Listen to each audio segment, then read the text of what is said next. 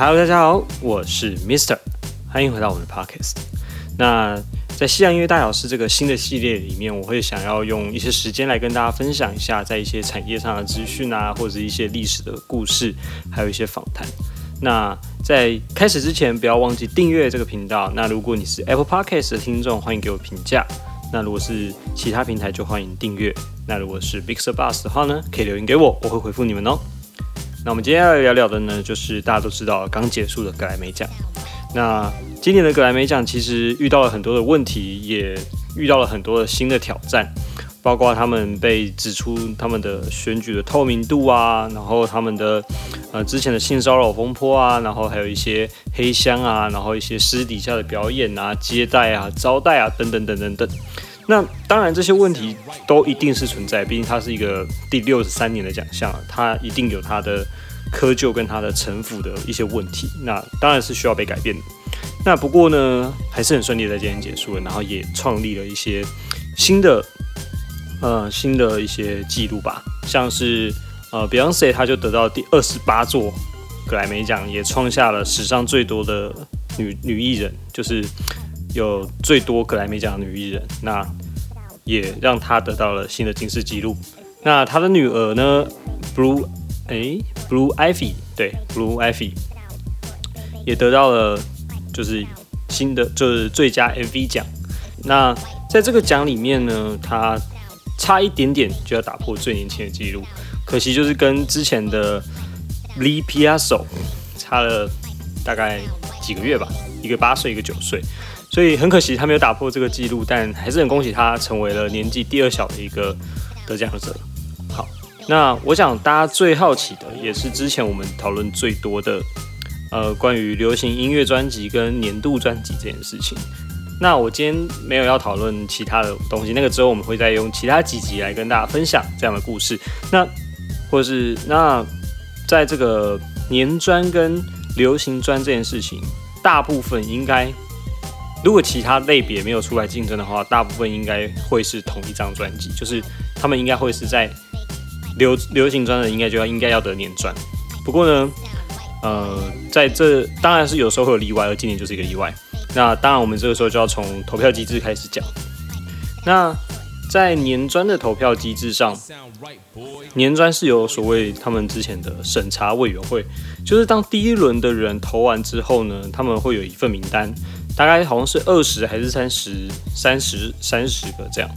那就交到审查委员会。那审查委员会呢，就会去挑他们要的名单，给出一个提名者的名单，就是现在是八个。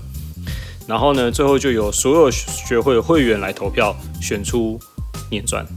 但是呢，流行专并不是这样子，流行专是全部人投票，前八名直接变成流行专的提名。所以流行专的提名结束之后，在所有人出来投票，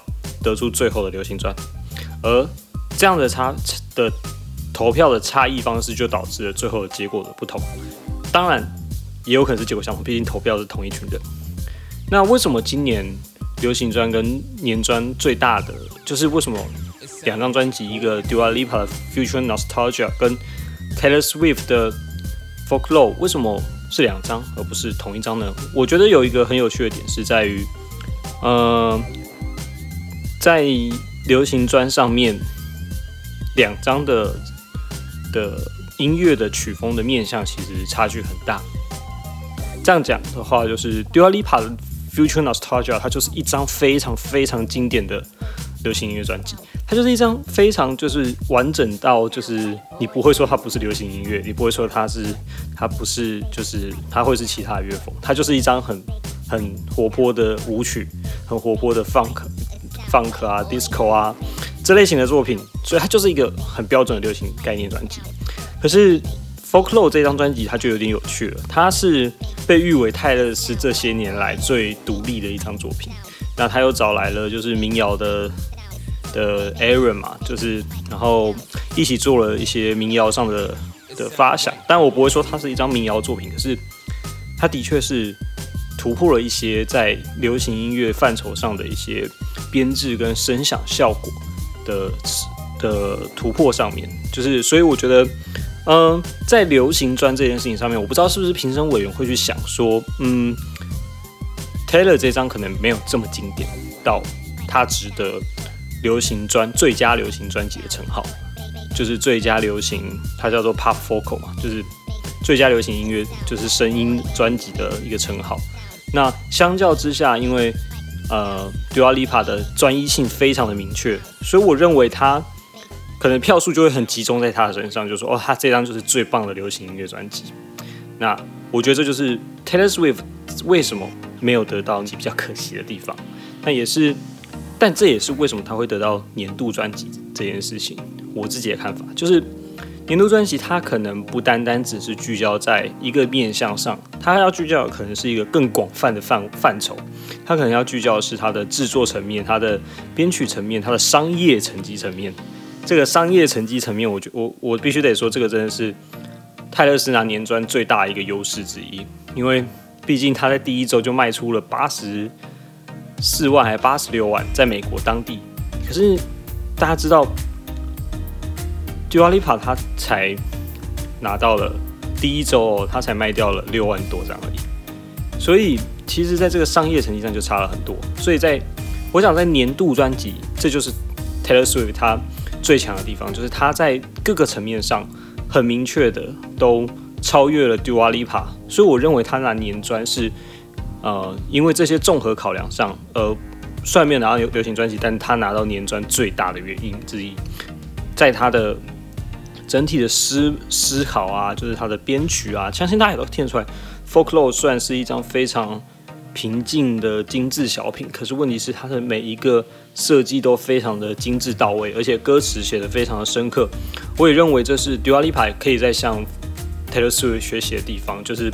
关于词曲的创作，还有一些意念上的勾勒和描绘，这些都是我认为在年度专辑上会被。加强考虑的事情，而不是只是单纯从流行专辑的概念来看。所以我觉得以整体概念来说，呃，Taylor Swift 在年专上是胜过一筹的，就是在这个年专的概念上面的话。所以这样，我我自己怎么看待这个流行专跟年专不同的点，就是这里，就是就是这个啦。就是其实最大的就是 Taylor Swift 他可能做的不是这么流行，他可能是一个偏独立的作品，他可能是一个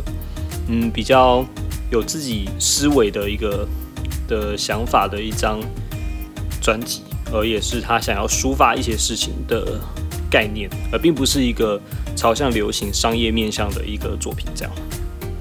好，那嗯，再来就是呢，投票机制也是一个问题，所以我想啊，那些那些投票的人可能会去思考的也是这样子的想法。那总而言之呢？我们结论一下这一集想要带给大家的内容，就是说，第一就是我们在投票机制上，流行专跟年度专辑的思维方式不同，然后投票的机制不同。当然，如果有一张专辑，它不管在流行面向上也做得很好，商业面向上也很好，然后又得到大部分人的喜爱，那毫无疑问，它一定会得年专。简单来讲，就像 Bruno Mars。有没有？他们在那一年跟 Kendrick Lamar 比较的时候，为什么 Bruno Mars 会赢？其实我觉得最大的原因就是因为 Bruno Mars 不管在商业成绩啊，然后或者在他做的音乐去致敬很多前辈们，所以比较获得大部分人的喜爱。还有他在一些商业表现上的这些种种种种，所以让他得到胜过了 Kendrick Lamar 拿到了年转。所以我想这就是我从这一次的的得奖分开的奇异点来看的话，我得到的一个资讯大概就是这样的感觉，就是我觉得。他们在思考年专跟思考流行专的时候，是真的有在想面向，还有它能够代表它的代表性有多强烈，才最后决定要给出什么样的奖项，然后给出什么样面向的奖品。当然，当然一定是有些人会说，得不到流行专就得不到年专，其实这也是非常合理的，因为你在流行专，你这个奖项类你都得不到了，怎么可以得年专？但我也要说。这样子的想法，或许是局限在过去曲风非常明确的时候，在这个曲风已经开始打散、不再明确的时候，或许曲风的限制就会开始分散，曲风的想法就会开始分散，所以也没有这么绝对了。好，所以今天呢，我们就用十分钟简单的跟大家分享一下我对于流行专跟年专为什么岔开来。呃的想法。那希望大家喜欢，也希望大家跟我讨论一下，你们对于这一次的年专和流行专有什么想法？最后呢，恭喜所有的得奖人，也希望你们支持我的频道。哎，不对，他们不会支持我的频道。希望所有的听众都支持我的频道哦。那我们下次再见喽，我是 Mister，拜拜。